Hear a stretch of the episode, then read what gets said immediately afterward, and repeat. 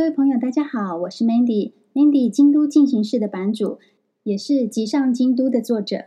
今天我要为大家朗读书里面的内容，第四篇关于北野天满宫跟长五郎饼的故事。准备好了吗？跟我一起神游京都。日本全国约有一万两千个祭祀学问之神菅原道真的神社，京都的北野天满宫是总本社。这里是莘莘学子们心中的圣殿。每年一月上旬，总是涌入大批祈求大学入学考试合格的学生和家长，也是京都新年哈兹莫德新春祈福五大最有人气的神社。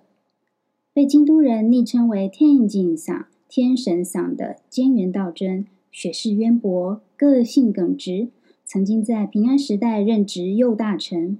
后来被左大臣藤原污蔑重伤而遭到贬职流放，在太宰府，也就是现在的九州福冈县，抑郁而终。菅原死后，京都天灾不断，醍醐天皇的皇子相继病逝，民间普遍认为这是菅原的怨灵在作祟。所以呢，后来朝廷啊，不只赦免了他的罪，还原官职，而且还追封他为神明。建造了北野天满宫来祭祀他，希望他在天之灵停止怨恨啊！数百年过去了，人们逐渐淡忘了当初建立北野天满宫的用意，倒是相当敬仰菅原道真的学士，所以尊他为学问之神，守护着祈求金榜题名的代代学子。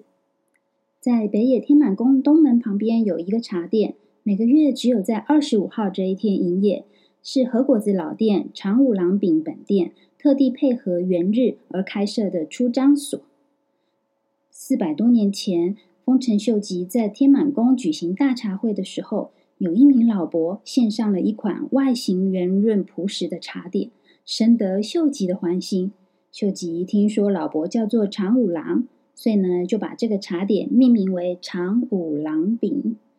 虽然这样的命名由来听起来好像不怎么特别嘛，但是仔细想想，依照你的名字命名，而且流传了几百年，到现在依然备受喜爱的和果子，这不正是一种不平凡的荣耀吗？常常来京都的你，是不是去逛过每月二十五号在北野天满宫举行的天神市集呢？